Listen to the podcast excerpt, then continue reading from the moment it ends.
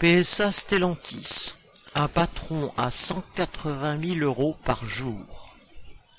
Un an après la fusion PSA Fiat Chrysler, le groupe automobile Stellantis a annoncé des bénéfices de 13,4 milliards d'euros pour l'année 2021. Peu après, on apprenait par une société actionnaire que le directeur général, Carlos Tavares, allait toucher plus de 19 millions d'euros de rémunération pour la même période, sans compter divers bonus, plans d'actions et primes, qui amèneraient celle-ci en quelques années à 66 millions annuels.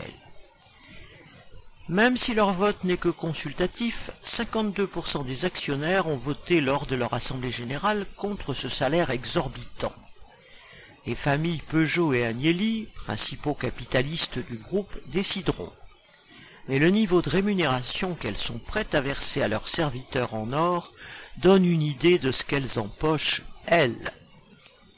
Interviewé sur RMC, Jean-Pierre Mercier, salarié de l'usine PSA Stellantis de Poissy, s'exprimant en tant que délégué syndical central CGT-PSA et porte-parole de Nathalie Artaud, s'indignait de ce que représente la somme que va toucher Carlos Tavares, 180 000 euros par jour, samedi et dimanche compris. Nous les salariés, s'indignait-il, on a eu 2,8% d'augmentation, 40 euros par mois.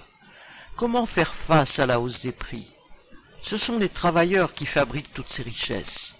Malgré une année de Covid, de crise sanitaire, les bénéfices ont explosé.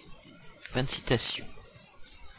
Et en effet, malgré cela, malgré même la crise des composants qui a touché les constructeurs automobiles, Stellantis a remporté le gros lot.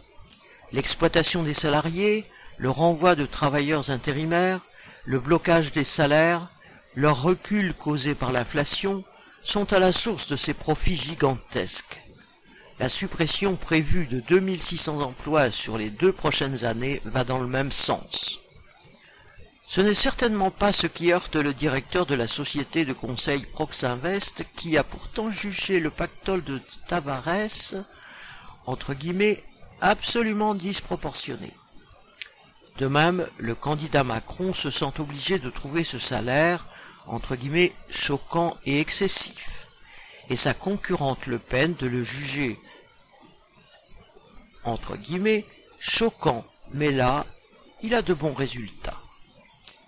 Quant aux salariés de PSA Stellantis auxquels il est accordé pour 2021 qu'une prime d'intéressement de 3600 euros net, conditionnée par une présence à 100%, ils savent dans leurs muscles et leurs articulations douloureuses qui a fabriqué les profits de Stellantis, et ils ont d'excellentes raisons d'être révoltés par l'arrogance de leur patron.